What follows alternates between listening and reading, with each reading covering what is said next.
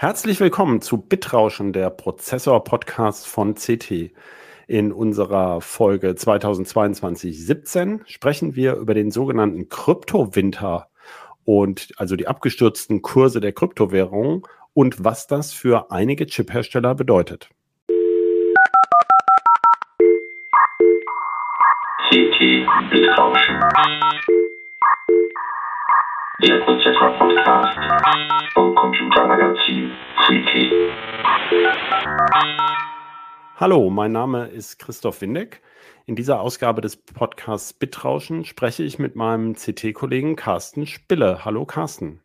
Moin Christoph. Hallo liebe Zuhörerinnen und Zuhörer. Ja, genau. Hallo auch an die äh, Zuhörerinnen und Zuhörer. Ja, dieses Mal wollen wir über den sogenannten Kryptowinter sprechen. Auch eine tolle neue Wort Wortschöpfung im Umfeld von Bitcoin, Kryptowährung, NFTs und diesem ganzen neumodischen Krempel mit der Blockchain.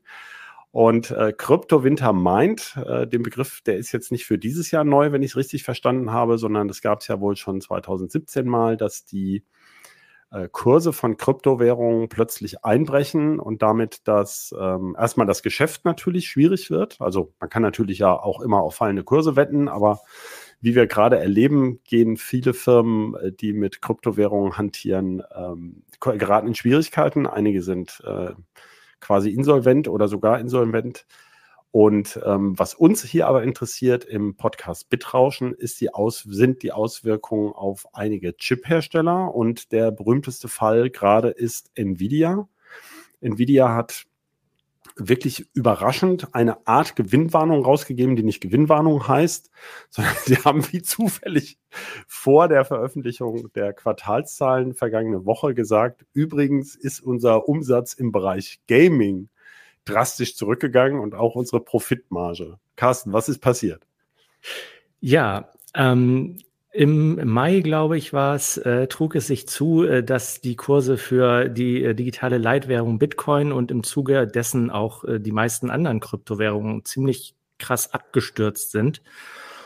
Und ähm, da speziell für, also nicht für Bitcoin, aber speziell für Ethereum, das ist so die nach Marktkapitalisierung zweitgrößte äh, digitale Währung, Kryptowährung, ähm, da werden sehr viele Grafikkarten für eingesetzt. Und die haben Nvidia und auch AMD in den vergangenen Quartalen und Jahren äh, einen Rekordumsatz nach dem anderen beschert, weil sie halt nicht mehr nur für Spiele-PCs gekauft wurden, sondern auch zu Hunderten, Tausenden in sogenannten Mining-Farmen verwendet wurden.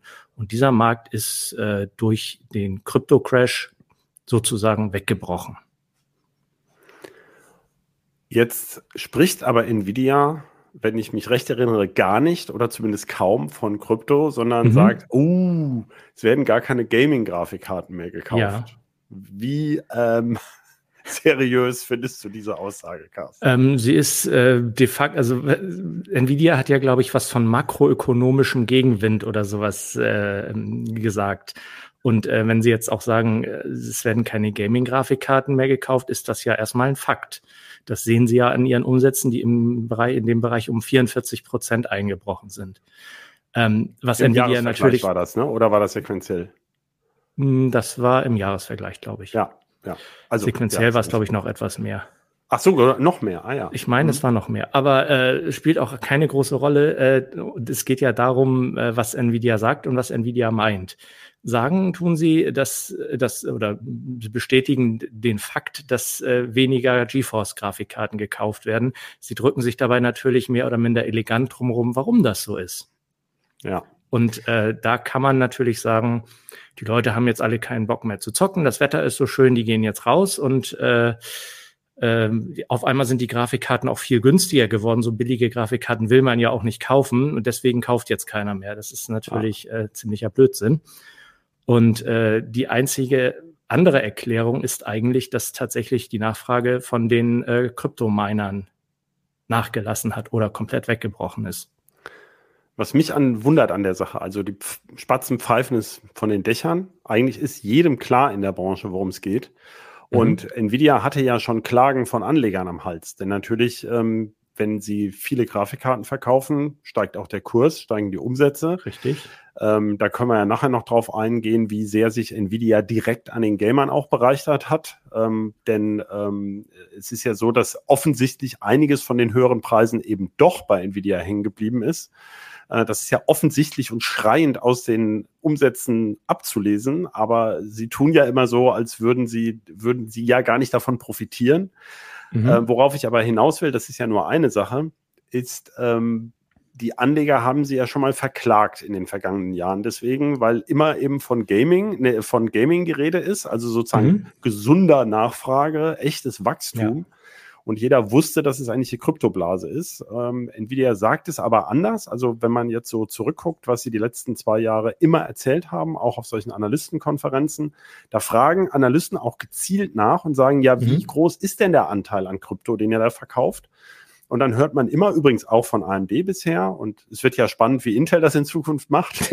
ähm, ja. ja. das kann man ja gar nicht so genau sagen und das ist ganz schwer zu beziffern. Und ja, da mag ein bisschen Krypto dabei sein, aber das wissen wir ja nicht. Wir verkaufen ja über die Distribution. Genau. Und ähm, das, ist, das ist, ja schon mal schiefgegangen, wenn ich mich recht erinnere. Ähm, ich mhm. meine, sie seien verknackt worden. Ich weiß es jetzt gar nicht genau. Das steht doch jetzt eigentlich wieder. Also im Grunde steht das doch wieder an, oder nicht? Was würdest du erwarten?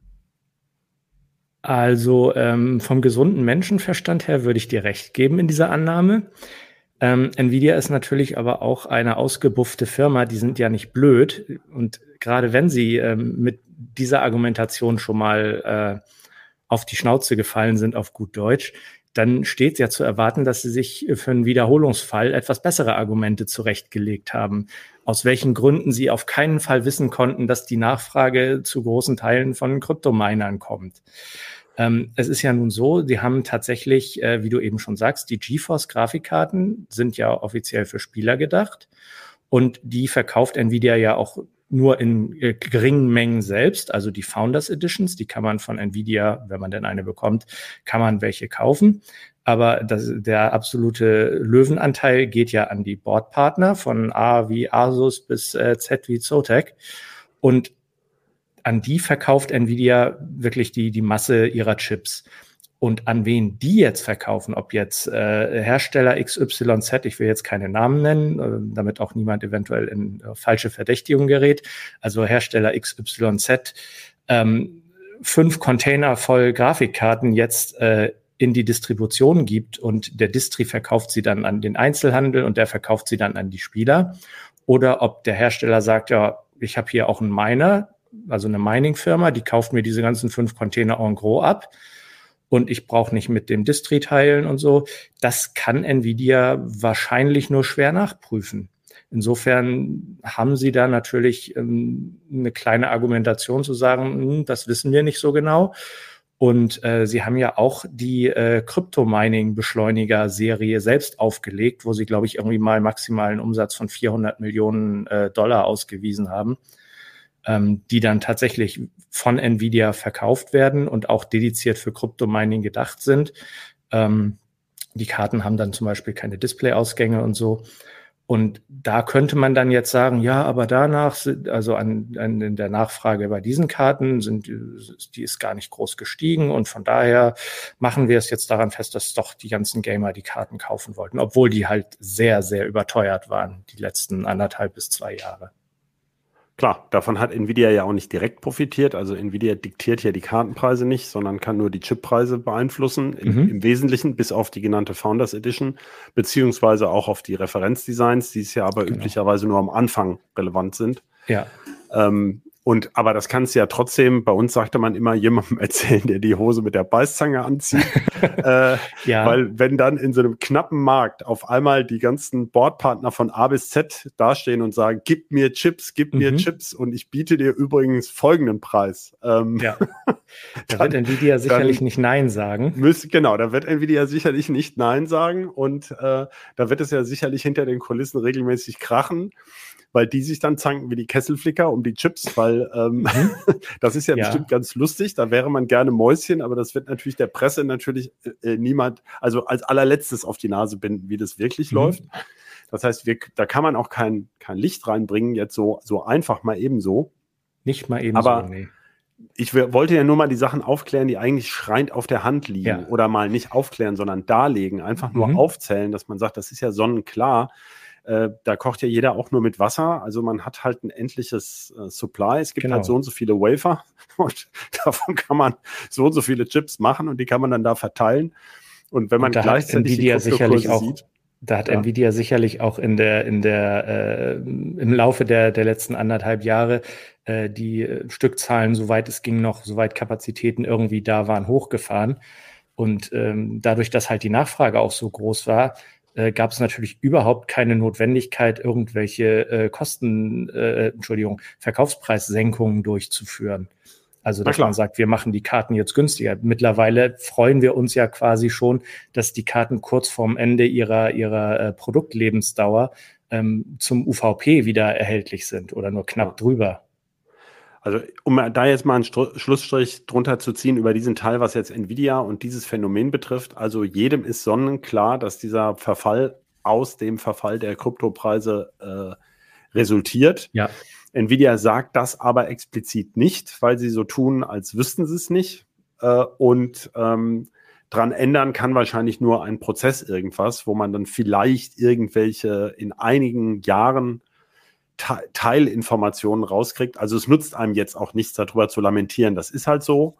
Und man kann vielleicht auch so ein bisschen sagen, naja, wer bei Nvidia Anleger ist und da kauft, der müsste eigentlich durch eine, äh, durch eine sehr einfache Recherche in der Vergangenheit wissen, äh, was er da getan hat. Also man kann ja auch nicht sagen, die Anleger sind komplett naiv. Ne? Also hm, nee, das kann man ja auch nicht, nicht. voraussetzen, denke ich. Ne? Nee, nee, Gut. sicherlich nicht. Jetzt ist aber doch die spannende Frage, also ich, ich würde jetzt gerne noch eine dazwischen schieben. Wir kommen gleich ja. dazu, wie das AMD und Intel betrifft, um das schon mal zu sagen. Aber was ich dich schon immer mal fragen wollte, ähm, du hast ja klar gemacht, man meint ja keine Bitcoins mit Grafikkarten. Das lohnt genau. sich schon seit Jahren nicht mehr. Seit ja. vielen Jahren gibt es ja so spezielle Miner dafür, also Spezialchips, mhm. über die man genau relativ wenig weiß über diesen Markt, ne? weil das ja oft auch chinesische Firmen sind und, und so ein ganzes, so ein, im Grunde so eine Art geschlossenes System.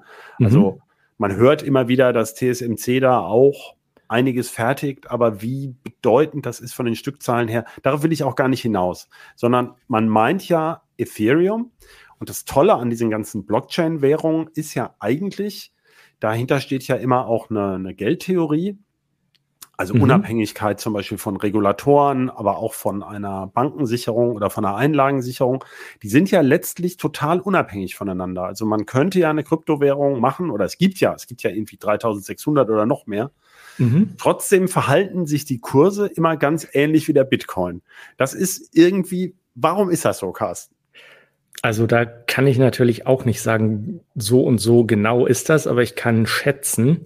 Es gibt immer mal wieder so kleine Kryptowährungen, die ähm, manch, manche sind davon auch Betrugsmaschen gewesen, die verhalten sich dann doch ein bisschen anders, aber so die größeren, die es schon seit Jahren gibt, außer dem Bitcoin, ähm, die haben schon, wie du sagst, äh, eine auffällige Tendenz, den Kursschwankungen des Bitcoins relativ dicht zu folgen.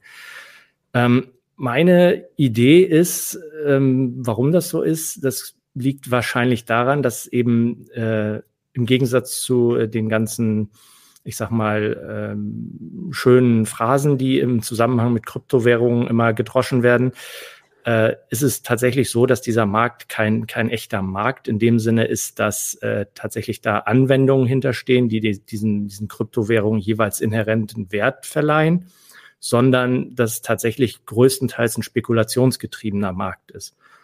Und da gibt es dann halt wahrscheinlich genauso wie bei Aktien, da gibt es dann irgendwelche Tech-Fonds, also genauso gibt es dann vermutlich irgendwelche Kryptofonds, die streuen dann ihre Investitionen und ziehen die Investitionen auch raus, äh, relativ gleichmäßig über die größeren Währungen. Und dann würde sich natürlich auch ein, ähm, ein ähnliches Verhalten, was den Kurs angeht, ergeben. Ja. Das wäre so meine Theorie dahinter. Ja, vielleicht um es nochmal zu präzisieren, es gab natürlich ja so, oder es gibt äh, einige Währungen wie diesen Tether, den berühmten, der ja wohl eine der Ursachen der Krisen war, der ja eigentlich über zum Beispiel eine, eine Art Einlagensicherung mit dem Dollar verknüpft sein mhm. sollte, mhm. was dann irgendwie nicht funktioniert hat. Ich habe gar nicht genau geguckt, äh, wie der aktuelle Stand ist. Das ist auch nicht wichtig ich finde es nur auffallend ähm, und deswegen sprechen immer so Insider von Krypto dies, Krypto das und man meint eigentlich äh, Ether und redet aber über Bitcoin und so. Das finde ich so verwirrend. Ich wollte es nur einmal noch, ähm, dass wir mal explizites sagen. Ja, das, also der Bitcoin hat damit eigentlich mhm. gar nichts zu tun mit den Grafikkartenpreisen, aber irgendwie dann doch, weil sich die ähm, Währung, die man mit Grafikkarten meint, äh, deren Wert eben am Bitcoin dann doch orientiert und damit eben je nach Strompreis das Mining sich und Gra Grafikkartenpreis das Mining sich dann mhm. entweder lohnt oder eben nicht lohnt. Genau. Und ähm, wie, wie, ist denn der aktuelle Stand? Lohnt es sich in Deutschland noch für Ether oder ist man im Moment äh, gekniffen sozusagen wegen der hohen Strompreise einerseits und der niedrigen Ethereum-Kurse andererseits? Ähm, so niedrig sind die Kurse gar nicht mehr. Die haben sich schon wieder einigermaßen berappelt für Ethereum. Ähm, aber die Strompreise sind natürlich aktuell ein großes Problem. Und äh, dazu kommt, dass je mehr Ethereum gemeint wird, das ist ja bei so gut wie allen äh, Kryptowährungen so, desto höher steigt auch die Schwierigkeit. Also wo ich früher, ich sage jetzt mal irgendeine Zahl in, in, in, in den Ether, äh, wo ich früher für einen Ethercoin, ähm, ein S, äh, keine Ahnung, ein halbes Jahr hätte arbeiten müssen, muss jetzt meine Grafikkarte schon ein ganzes Jahr schuften. Das heißt, es ist nicht nur die, die, die Leistungsfähigkeit der Grafikkarte, sondern auch die Schwierigkeit, äh, bis man so eine Blockbelohnung, was äh, der Mining-Profit ja im Prinzip im, am Ende ist, ähm, bis man so eine Belohnung bekommt, die steigt halt auch kontinuierlich an. Und die Kombination aus der gestiegenen Schwierigkeit und äh, dem hohen Strompreis, die macht es im Moment äh, nicht sehr attraktiv, also um es mal konkret zu sagen, gar nicht attraktiv, äh, in Deutschland überhaupt noch daran zu denken, sowas selbst zu Hause genau. laufen zu lassen. Ich wollte es nur noch mal klären, damit mhm. die ähm, Zuhörerinnen und Zuhörer, also damit ihnen das Problem klar ist. Also im Moment würde es sich nicht lohnen. Das heißt, die Grafikkarten, die man jetzt kauft, die nimmt man am besten fürs äh, Spielen. Oder mhm. eben irgendwelche exotischen anderen ähm, Tokens, die man damit meinen kann, wo man dann hoffen kann, was eben aber noch viel spekulativer ist. Der Ether hat sich genau. ja doch eine ziemliche auch ähm, gewisse Credibility erarbeitet. Wobei ich aber jetzt doch noch ein Problem, glaube ich, ein Randproblem noch mal klären möchte mit dir. Eigentlich will der Ether ja von diesem Umweltschweinchen äh, Mining in diesem Sinne weg, ja. was ja so stromintensiv ist, zu diesem Proof of Stake, was mhm. dann eben gar nicht mehr mit von Grafikkarten abhinge, sondern unter anderem vom Besitz einer gewissen Menge an Ether. Mhm. Ähm, man braucht dann zwar immer noch Rechenleistung, aber nicht mehr so viel. Äh, wie weit sind die denn damit? Ähm, die sind äh, jetzt inzwischen, äh, nachdem das wirklich schon Jahre im Gespräch ist, diese Umstellung auf Proof of Stake, sind sie inzwischen relativ weit. Äh, sie haben jetzt, glaube ich, vor wenigen Wochen ähm, das letzte ähm, Testnetz erfolgreich umgestellt. Und ähm, im Moment, äh, das letzte, was ich so gehört habe, ist, dass sie eigentlich ab September umstellen könnten. Ob das dann, tatsächlich der Fall, dieses Jahr, ähm, ob das dann tatsächlich der Fall ist, das ist natürlich immer noch so eine andere Sache. Das äh, hat in der Vergangenheit ja auch schon immer nicht so ganz äh, hingehauen. Da gab es dann noch ja, andere Gründe, technische Gründe. Aber wann sie wirklich umstellen, sie könnten wahrscheinlich jetzt in, in relativ kurzer Zeit umstellen. Das sind ja nur noch vier Wochen ähm, genau. oder drei. Also, aber die Frage ist doch, damit wäre doch ein wesentlicher Grund, so Grafikkarten in diesen Mengen zu kaufen, ausgeräumt, oder? Ähm, was Ethereum angeht, ja, aber es gibt ja noch andere Coins, das hattest du ja vorhin auch schon angesprochen, äh, die sich dann möglicherweise profitabel äh, meinen lassen. Das kommt dann wieder auf die, die Stromkonditionen an, wenn man irgendwo äh, so ein altes Wasserkraftwerk in Norwegen äh, gekauft ja, nein, hat darum. Und, den, Strom und den Strom gratis nein, bekommt, also, dann kann man seine Mining Farm auf einer anderen Coin quasi weiter betreiben. Aber äh, eigentlich ist, ist, ich sag mal, der, der größte Abnehmer für Mining-Leistung ist dann, fällt dann weg, ja. Ja, weil äh, darauf wollte ich ja hinaus. Wir haben ja gesagt, wir sprechen darüber, genau. wie es eben die Chipfirmen betrifft. Und jetzt sind wir immer noch bei Nvidia. Das würde doch bedeuten, also, dass Nvidia sich ein bisschen schwer tut, sich da zu erholen, oder nicht? Wenn, also wenn dann auch noch mit Proof of Stake so ein, ein wichtiger Grund wegfällt. Ja, also dass die Grafikkartenverkäufe jetzt äh, in, in, dem Maße wieder durch die Decke gehen und das Niveau erreichen von vor einem halben Jahr oder einem Dreivierteljahr, das sehe ich äh, über kurz oder lang auch nicht. Allerdings ist das jetzt halt ein einmaliger Rückgang, der jetzt möglicherweise über vier Quartale verrechnet wird, weil das ja immer im Vergleich zum Vorjahresquartal Na gesehen gut, klar, wird. Klar. Ne? Das heißt, man hätte dann, wenn jetzt äh, von jetzt auf gleich das Mining wegfiele, hat man dann, was weiß ich, 50 Prozent weniger Verkäufe. Aber von da aus gesehen äh, würde sich das dann wieder normalisieren und Nvidia entsprechend wieder, ich sag mal, normale Absätze fahren können. Es kommt ja jetzt auch, oder wir erwarten ja eigentlich jeden Tag eine neue Grafikchip-Generation von Nvidia, ne? RTX, genau. GeForce RTX 4000 vermutlich, mhm. äh, ADA Lovelace oder nur. Lovelace mhm. genannt. Ähm, die dürfte natürlich auch den Verkauf ankurbeln oder vielleicht auch höhere Preise bedeuten. Man weiß es alles nicht. Ähm, aber wie gesagt, also das kurbelt sicherlich das Business an. Also Nvidia hat mhm. was in der Pipeline, aber dann wirklich für Gaming, beziehungsweise dann die, diese Hopper äh, äh auch für Rechenzentren. Damit machen sie auch schönes Geld. Ähm, das ist ja nicht so, dass Nvidia jetzt komplett an dem, an der Krypto- ähm, oder Blockchain-Anwendung hängt, ganz nein, im Gegenteil. Nein. Aber es ist, war ein erheblicher Teil dieser Gaming-Umsätze. Ne? Genau, das war halt äh, vor anderthalb Jahren ging das los, als deren Umsätze wirklich, äh, das kann man sich auch in den, in den Quartalszahlen, wenn man sich da mal einen Verlauf bastelt oder sich irgendwo einen im Internet anguckt, äh, gut ansehen, ähm, dass da plötzlich ein riesiger Umsatzsprung war beim Gaming-Bereich und der wird jetzt halt, der fällt jetzt halt wieder weg. Ja. So, das würde ich sagen, dass bei Nvidia, wie gesagt, äh, Prognosen sind schwer, insbesondere wenn sie die Zukunft betreffen. Das wissen wir alle nicht, wie das jetzt weitergeht. Jetzt kommt die Frage aller Fragen sozusagen, wieso hat das AMD nicht so gebissen? AMD steht mit super Zahlen da. Ja. Ähm, und also Lisa Su, ich finde das echt beeindruckend. Ne? Jahrelang, äh, 40 Jahre lang wurde der Laden von mehr oder weniger kapriziösen Männern geleitet. Jetzt kam dieses Arbeitsmonster aus Taiwan, die, die unglaublich äh, intelligente und erfolgreiche und ähm, schlaue Frau Su mhm. hat äh, wirklich denen gezeigt, wo der Hammer hängt und die sind zu unfassbaren Höhen ge gebracht. AMD. Das stimmt. Aber eigentlich werden AMD-Grafikkarten, Spielergrafikkarten ja auch zum Mining benutzt, aber sie, ja. diese Mining, äh, ich sag schon Mining-Sparte, also die Spielersparte von AMD, hat zumindest das Problem nicht in gleichem Umfang wie Nvidia. Wie haben die das gemacht? Ähm, nur was die Gaming-Sparte angeht, äh, liegt, liegen bei AMD zum Beispiel außer den Radeon-Grafikkarten im gleichen äh, Business-Segment noch äh, die Chips für äh, die Spielekonsolen, also PlayStation 5 und Xbox Series X und äh, S.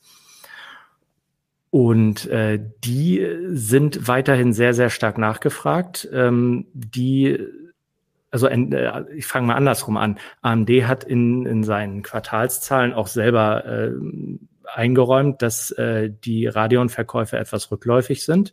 Nicht so krass wie, also sie haben keine genauen Zahlen gesagt, aber etwas rückläufig ist natürlich nicht äh, ein Absturz um 45 Prozent oder 44 wie bei Nvidia. Und dadurch, dass die PlayStation, also die Konsolenchips sich weiterhin super verkaufen und auch äh, im, im, im Umsatz und in den Stückzahlen wachsen, ähm, reißt das natürlich einiges wieder raus. Ja. Und für den Gesamtumsatz äh, bei AMD kommt noch dazu, dass die äh, Server- und da Data Center-Sparte stark äh, wachsend ist, die bei Nvidia ähm, auch stagniert im Moment. Also da haben sie, glaube ich, nur plus ein Prozent, was quasi nichts ist. Immerhin kein Ja gut, Absturz. aber das bei, bei Nvidia, glaube ich, ist das erklärbar. Man hatte irgendwie ja gewartet, eigentlich, dass Hopper jetzt auch schon dann gestartet wäre mhm. und in diese KI-Supersysteme geht. Und das kommt jetzt halt einfach so ein bisschen viertel, halbes Jahr später, als ich das jetzt noch Mitte letzten Jahres gedacht hätte. Also nicht mhm. tragisch, aber dass da die, ähm, die Anwender, die auf höchste Leistung gehen, ja, jetzt nicht mehr in die Vorgängergeneration investieren, genau. das ist ganz klar und ja auch typisch für diesen Markt. Also wenn da halt ein wenn du nicht den Top-Chip mhm. gerade liefern kannst, dann hast du auch weniger Umsätze. Das ist ja ganz normal in dem Richtig. Halbleiter-Business. Und dazu kommt, dass AMD ja auch mittlerweile im Data Center-Bereich sehr konkurrenzfähige Beschleuniger-Chips anbietet, ne, mit den MI 250X. Ja, die auch in diesem super Exaflops-Computer stecken. Nicht ja. weniger als im schnellsten Rechner der Welt.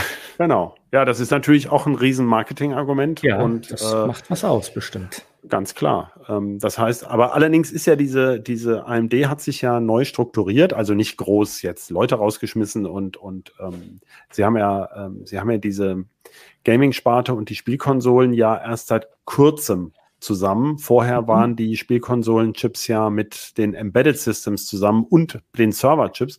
Das haben sie ja umgebaut. Hast du das ja. Gefühl, dass das auch getriggert war von äh, den drohenden äh, Krypto-Einbrüchen oder meinst du, also das ist eher sozusagen organisch, dass man das so gemacht hat? Also wenn man jetzt so von der Argumentation kommt, die wir jetzt gerade aufgezogen haben, könnte man, könnte man das meinen. Ich glaube aber nicht, dass das der Grund war. Ich glaube, bei AMD hat das vielmehr den Grund, dass die jetzt äh, die zugekaufte FPGA-Sparte von Xilinx ähm, mit ausweisen, direkt im Embedded-Bereich. Ne?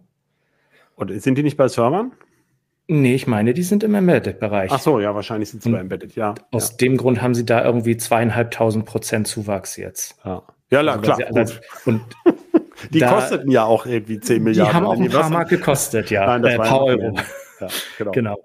Und äh, da denke ich mal, das liegt eher daran, dass das organisch eher äh, der Embedded-Markt ist als ein, äh, eine Spielkonsole, die ja technisch gesehen auch deutlich mehr mit einer Grafikkarte und einer normalen kleinen CPU zu tun hat. Na klar, na klar. Gut, also AMD hat es irgendwie ähm, zum einen sowieso weniger getroffen und dann auch von der Kalkulation her fällt es weniger auf. Ja, wie ist bei Intel? Also Intel hatte bisher ja keine mining-tauglichen Grafikkarten. Das hätte sich Gar ja bereits ändern. Gar keine. Ja gut, genau.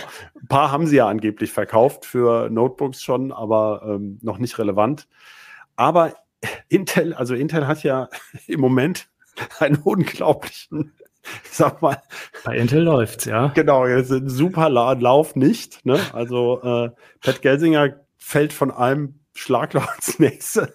Jetzt mhm. haben sie ja also einerseits immer noch Probleme bei diesem Serverprozessor, andererseits diese Optane-Sparte, äh, dann ja. endlich endlich erdolcht dieses PCM-Speicher, der irgendwie nie was wird, obwohl es ihn seit den 60er Jahren irgendwie gibt.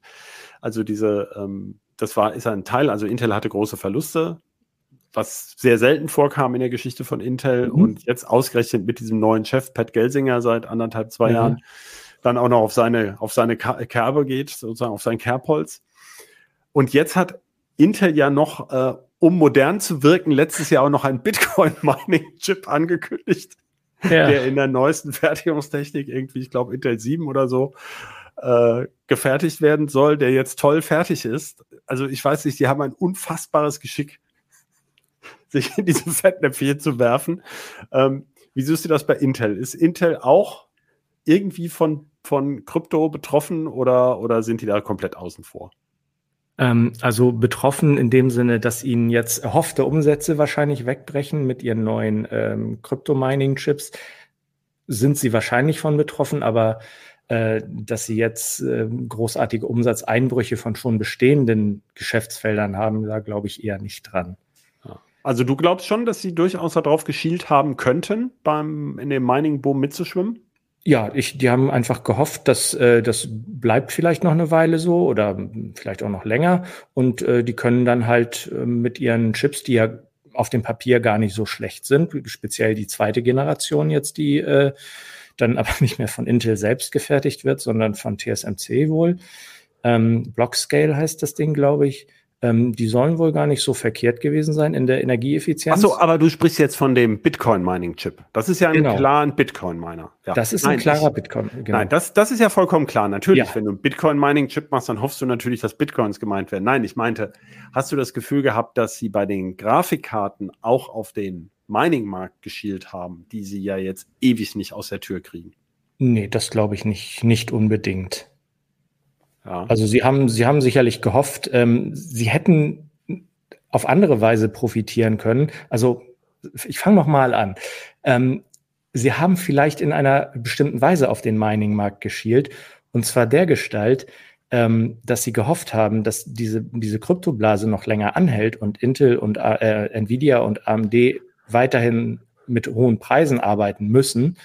Und ähm, dass sie ihre Grafikkarten dann halt einfach um auch Marktanteile zu ah, gewinnen. Ah, natürlich, die sehen dann natürlich viel können. besser aus, klar. Mhm. A, sehen die viel besser aus und B, wenn sie sich, äh, wenn sie sie preiswert anbieten, dann würde ich auch eine Intel-Grafikkarte für 300 Euro nehmen, anstatt eine von, von Nvidia oder AMD, die dann 800 kosten und eventuell Obwohl sie nur 300 sozusagen eigentlich im 300 Obwohl Bereich, sie eigentlich 300 wert Im 300 Bereich ge gehört hätte. Ja, ja okay. Genau. Also, also die überteuerten. Aber das sind alles sehr hypothetische Diskussion, weil es Intel einfach nicht schafft, diese Grafikchips aus der Tür zu kriegen. Jetzt zuletzt sollen ja irgendwie Treiber das Problem sein. Ja. Was auch ein Running Gag ist, weil wir ja schon vor zwei Jahren hieß es ja, wir machen ganz neue Treiber, die werden alle mhm. ganz toll vorbereitet für die Grafikkarten. Und jetzt stellt sich der Gelsinger wirklich hin. Ich habe es mir im in dem äh, Webcast nochmal angehört und ja, so nach dem Motto hätte ja keiner ahnen können, dass das jetzt nichts wird. Das ist ja ähnlich verlogen wie bei dem Bitcoin-Mining bei Nvidia. Also die Nvidia, die Intel-Grafiktreiber, nachdem es AMD mit sehr vielen Jahren Vorarbeit endlich geschafft hat, diesen diesen Beruf loszuwerden, schon seit mhm. geraumer Zeit. Ne?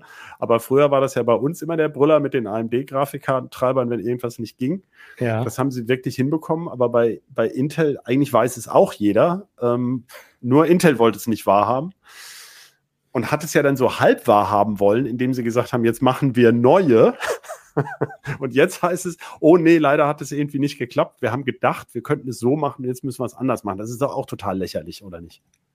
Ja, irgendwie schon. Also gerade eine Firma äh, von der Größe Intels, die ja auch tatsächlich in der Vergangenheit schon mal Grafikkarten gebaut haben. Das ist zugegeben fast 25 Jahre her, aber trotzdem. Und in der Zwischenzeit haben sie ja auch, das darf man gar nicht, das darf man eigentlich nicht vergessen. Intel ist ja, was Grafikeinheiten angeht, Weltmarktführer. Also die ganzen integrierten Grafikchips in äh, Celeron, Pentium, Core und äh, einigen Xeons ähm, das sind Stückzahlen, von denen können AMD und, und Nvidia nur träumen. Und die brauchen ja auch einen Treiber. Da hat man anscheinend aber nur immer drauf geguckt und gesagt, ja, das Spiel XYZ läuft. Äh, es gibt keine Grafikfehler, es läuft halt nicht schnell. Naja, gut, es ist integrierte Grafik. Was will man da machen? Naja, aber erzählt, vermarktet haben sie es ja immer anders und erzählt, boah, mit integrierter Grafik geht ja krass ja, was. Na natürlich erzählen sie da, äh, was alles Tolles damit geht, aber in Wirklichkeit ist es so, dass man mit integrierter Grafik ähm, im, im, im High-Performance-Bereich einfach nicht mitspielen kann. Deswegen gibt es ja Grafikkarten, die mehrere hundert Euro kosten. Die wird man ja nicht kaufen, wenn sie völlig überflüssig na klar, wären. Na klar. Und ähm, wenn Intel jetzt sagt, wir wollen aber da oben mitspielen, dann ist das halt nicht mehr nur, ähm, wir bauen jetzt einen Treiber, der genau nach Spezifikation funktioniert. Das könnte sogar sein, dass ihnen das schon gelungen ist bei ARC, das weiß ich nicht. Ähm, wo sie dann einfach sagen, ja, das sollte so funktionieren, aber in Wirklichkeit äh, ist ein, ein großer Teil der äh, großer Teil der Treibermagie von von äh, Nvidia und AMD, dass sie halt bestimmte Corner Cases abfangen, die besonders viel Performance kosten und irgendwelche Routinen umsortieren, damit sie besser ihren Chips schmecken und so weiter und so fort und wahrscheinlich auch noch Schweinkram, den man gar nicht sagen darf, machen. Ähm, und das hat Intel vermutlich einfach ganz stark unterschätzt, wie viel von der Performance eines, eines Chips, also von der Hardware, die, äh, die da rechnet, wirklich auch durch den Treiber erstmal aber, freigesetzt aber werden Aber da muss, muss. ich dich doch, ähm, äh, also wir haben ja groß gemeldet vor einigen Jahren, als Rajai Koduri von, also ein, ein ATI-Urgestein äh, schon äh, von AMD zu Intel gewechselt ist, ja. um diese Grafiksparte da aufzubauen. Mhm. Da kannst du mir doch jetzt nicht ernsthaft erzählen, dass so ein Crack, also der ist ja nicht doof, ähm, der dann da die neue Grafiksparte aufbaut, dass dem ja. das nicht klar war. Also wie, wie denkst du, dass in so einer Firma Intel das dann trotzdem passieren kann? Er ist ja jetzt gerade sogar noch befördert worden, ja. also bevor die Grafikkarten überhaupt in nennenswerter Stückzahl auf dem Markt sind. Gerade noch ähm, rechtzeitig, ja. ja, äh, er pflegt ja auch so ein Nerd-Image und mhm. ähm, äh, ist auch ein furchtbar netter Kerl. Ist auch ein netter Kerl, ja. Aber und hat ja offenbar bei Pat Gelsinger auch einen Stein im Brett, der sich ja selber so in der, in der Nerd-Ecke Nerd verortet. Mhm. Äh, wie kann das so jemandem passieren? Also ähm, hat er dann doch nicht die Ressourcen, die er braucht oder, oder wie kann das sein? Das ist ganz schwierig zu sagen. Also ähm, eine Sache ist sicherlich, dass Treiberprogrammierer wohl zu den, also zumindest die, äh, die grundlegenden Algorithmen da entwickeln und die Performance-Tuning machen, wohl zu den gefragtesten Programmierern gehören, so im, im äh, größeren Umfeld. Und die auch von AMD und Nvidia nicht so einfach loszueisen sind. Weil die sicherlich ja, auch sehr, sehr also gut. Ein Fachkräfteproblem. Sozusagen. Die haben einen, so ein bisschen Fachkräftemangel. Die haben, die kriegen sicherlich sehr viele Programmierer und auch sicherlich sehr viele fähige Programmierer. Aber äh, bei sowas, da brauchst du, glaube ich, genauso Spezialisten, wie sie sich zum Beispiel für äh, wie AMD und, und Intel dann auch sich äh, für ihre, ihre Chip-Designs geholt haben, in Form von Jim Keller zum Beispiel. Das sind halt so Leute, die wirklich äh, sehr viel Ahnung von, von äh, gewissen grundlegenden Dingen haben und ohne die du oder ohne deren Expertise du echt schwer vorankommst. Und dazu kommt vielleicht auch noch, äh, dass es einfach dann auch eine Budgetfrage war, weil Intel ja sowohl den Treiber programmieren oder neu programmieren wollte und musste, als auch natürlich die Hardware zu Ende entwickeln. Das kostet beides sehr, sehr viel Geld. Und das ist halt äh, eine, eine äh, Investition in eine ungewisse Zukunft gewesen. Und vielleicht äh, war das dann beides doch zu viel für das, was man den Aktionären bei Intel noch zumuten konnte. Weil egal, was Pat Gelsinger erzählt, äh, was für ein Nerd er ist, am Ende muss er natürlich auch zusehen, dass die Aktionäre nicht das, das Schiff verlassen und, und oder ihn am Ende dann über den Aufsichtsrat. Ihn selber absägen, klar. Absägen. Ja. Also ein bisschen, ein bisschen Aktionärsbespaßung äh, muss dann halt auch sein. Und wenn er jetzt gesagt hätte, ja, die Entwicklung der Grafikchips wird leider ein bisschen teurer, statt irgendwie einer Milliarde sind es jetzt drei Milliarden oder so, dann hätten die vielleicht auch gesagt, aber was ist denn mit unseren Dividenden? Die hätten wir jetzt auch ganz gerne. Und die konnte er ja zum Beispiel auch nicht dann aus anderen äh, Segmenten rauszaubern, die ja ähm, von AMD auch äh, unter Dauerfeuer stehen. Der Servermarkt oder so, da wächst Intel zwar noch, aber ähm, AMD wächst stärker, ne? Klar, wenn man keinen Prozessor hat, den man eigentlich unbedingt äh, liefern wollte, schon seit einer Weile, ja. dann äh, ist, macht man es der Konkurrenz halt einfach.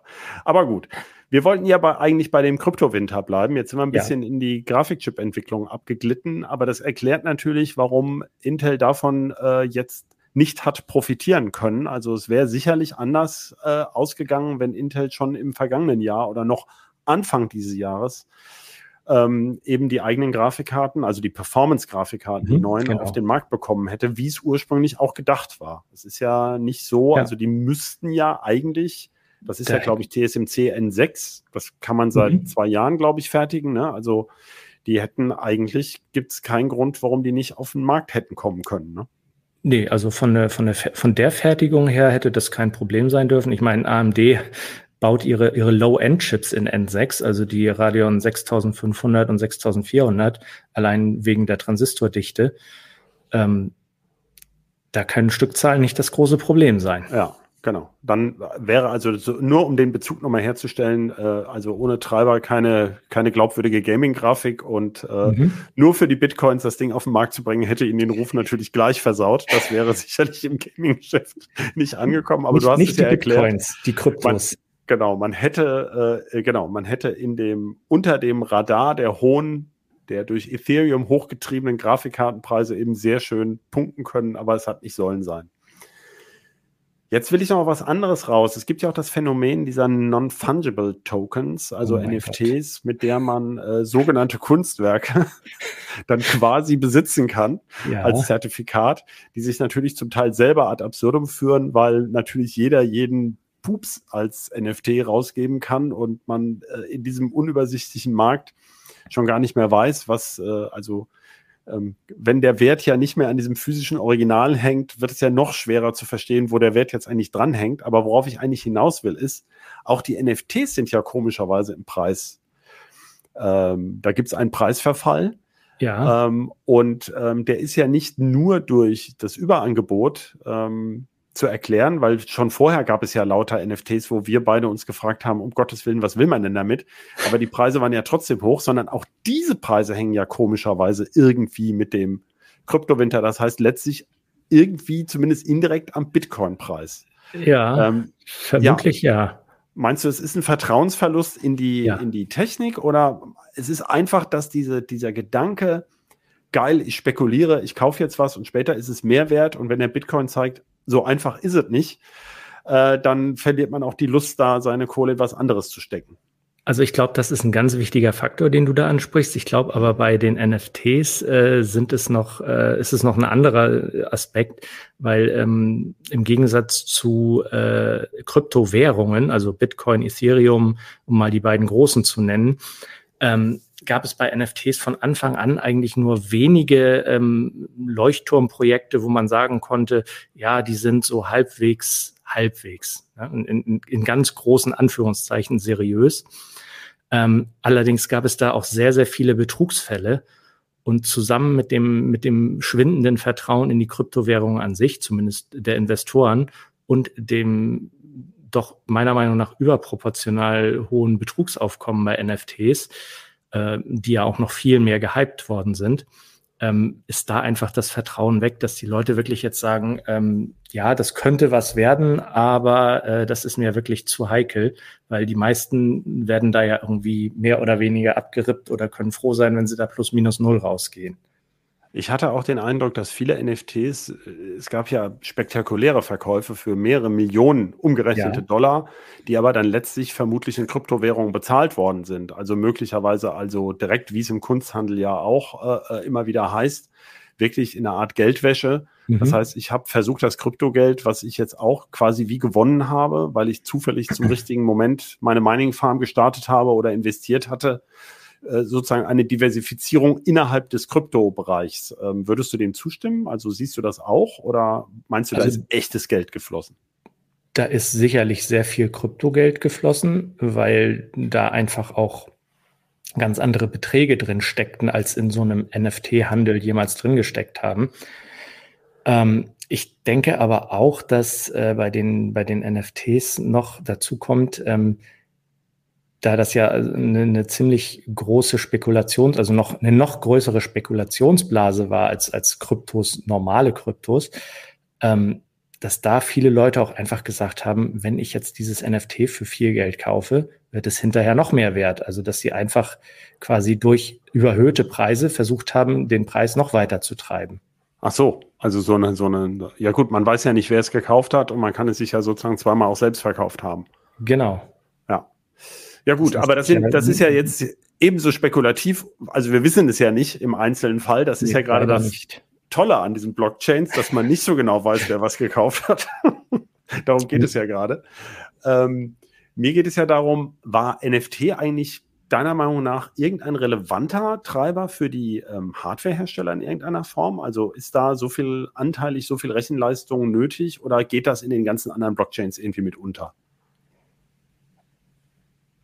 Das ist schwierig zu sagen. Ich glaube tatsächlich, dass die, die äh, reine NFT-Erzeugung, was, was die Hardware angeht, äh, nicht besonders relevant war. Hm.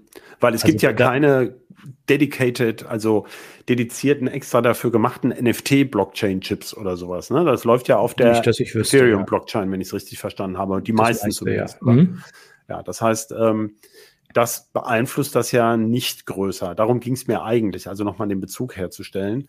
Ähm, ich denke mal, wir haben uns jetzt schon lange darüber unterhalten, über dieses ganze Phänomen. Ähm, es geht ja allerdings auch um Milliardenbeträge. Äh, Beträge. Das darf man ja. ja. irgendwie nicht vergessen. Das sind ja wirklich aber Milliarden, die Nvidia damit umgesetzt hat, offensichtlich.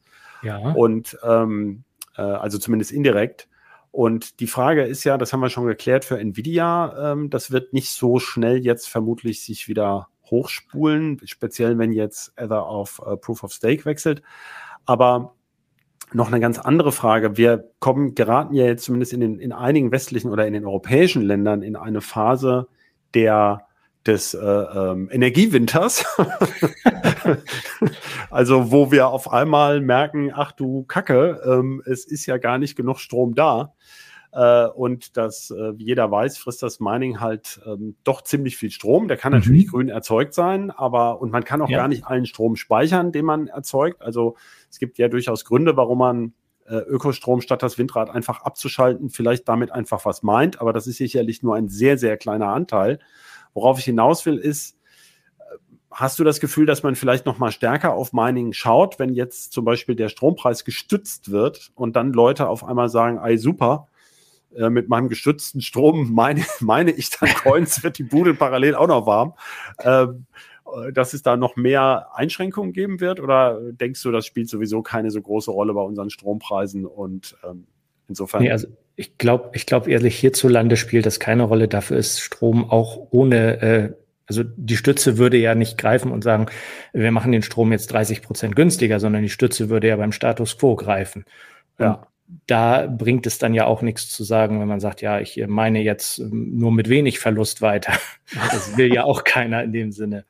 Also meine Geschäftsidee in dem, in dem Zusammenhang wären ja Frostwächter mit so kleinen Heizlüftern, die dann im Hintergrund meinen und dadurch so. die Wärme erzeugen. Aber Ach so, gar nicht über so eine Widerstandsheizung oder sowas, sondern Nee, über eine genau. Grafikkarte püsteln. Genau, das, das wäre ja eigentlich ähm, Das das Optimum. Ne? Dann könnten, hätte man den Strom sowieso, der wäre ja sowieso verschwendet in dem Sinne und dann könnte man vielleicht noch ein bisschen was Nützliches damit machen, um die. Ja, die du hast ja auch eine große. Grafikkartensammlung, da kannst du ja den- dein Proof of Example äh, gleich mal zu Hause umsetzen und dann Leider ist meine einen Report für uns Grafikkartensammlung auch äh, sehr Proof of Altertum. Also, aber gut, Wärme machen sie ja trotzdem. Wärme machen sie schon, ja, aber, Ja, aber da kommt viel. sonst nicht viel bei rum. Nicht viel ever. Okay. Ja gut, sonst habe ich hier eigentlich auch nicht mehr viel auf meiner Liste. Ähm, ich ich wollte noch diesen witzigen Effekt, also vielleicht als Abschluss, ähm, es gab letztens einen Bericht, es gibt ja so professionelle Bitcoin-Mining-Farmen, äh, die zum Beispiel sich viele in den USA angesiedelt haben, in Texas, weil es dafür so viel Windstrom gibt, äh, der dann zum Teil eben sehr, sehr günstig ist. Äh, zu, äh, zu einer war, glaube ich, sogar in so einer alten Aluminiumhütte, also die da aufgehört Mhm. haben und deswegen so ein Kraftwerk, aber natürlich auch die Einspeisetechnik, also die ganzen Leitungen da liegen hatten. Und da wurde jetzt berichtet, dass die, weil der, der Bitcoin-Kurs so schlecht ist, äh, sozusagen mehr verdient haben damit, dass sie nicht meinen und dafür von ihrem Stromversorger Gutschriften bekommen haben, dass sie äh, sozusagen Strom sparen, den sie ja eigentlich für was total Irrsinniges rausgefeuert haben. Also das schlägt ja Kapriolen, da gibt's ja Geschäftsmodelle. Also deines geht ja in eine ähnliche Richtung. Warme Füße dank Mining. Ähm, Genau. also da wird bestimmt noch viel passieren, aber wir beide glauben, also die äh, für die für die Chip-Hersteller, die drei großen jedenfalls, ist das erstmal ähm, äh, ja, es bleibt der Kryptowinter kalt und die neuen Chip-Generationen sind eigentlich das. Auch äh, haben wir jetzt noch gar nicht gesagt, ne? auch bei AMD kommt hier eine neue Radeon-Generation, Genau. also nur der Vollständigkeit halber. Ja. Und wenn alles gut geht, werden wir dann ja im Winter äh, im echten Winter, jetzt ohne Kryptowinter, dann drei ähm, neue Grafikchip-Generationen gegeneinander antreten haben. Und äh, dann schauen wir mal. Genau. Ja, ich würde sagen, dann nehmen wir das mal als Abschluss, bevor es noch weiter. noch, also ich könnte mich jetzt noch endlos darüber unterhalten. Ich finde das ein so irrsinniges Thema. Man kann sich auch Ähm, schön drüber aufregen, ne? Ja, das stimmt, das stimmt. Ja, aber ja, man lernt aber auch was. Also die, stimmt, sind ja. ja. viele Detaillösungen entwickelt worden, die ich absolut irre finde. Ähm, auch auf der Mhm. Sicherheitsseite hat man ja viel gelernt. Äh, ähm, aber ich würde sagen, wir brechen es einfach mal ab. Ähm, ich, ich bedanke mich bei unseren Zuhörerinnen und Zuhörern fürs Zuhören und bei dir, Carsten, äh, und bei unserem Producer Michael. Und ähm, wenn Sie Feedback haben und wenn wir auch vielleicht irgendwas verkürzt oder falsch dargestellt haben, also gerne auch Kritik, äh, per Mail an bit-rauschen.ct.de. Und äh, bevor wir uns endgültig verabschieden, noch ein Tipp. Äh, Es gibt ja noch viele weitere Podcasts im Heise-Universum. Das, äh, die finden Sie unter, ich glaube, heise.de slash podcasts. Äh, kommt man relativ leicht dahin. Also wenn Sie noch Lust haben, weiterzuhören, dann schauen Sie sich mal um. Und damit äh, sage ich Tschüss. Tschüss. Thank you.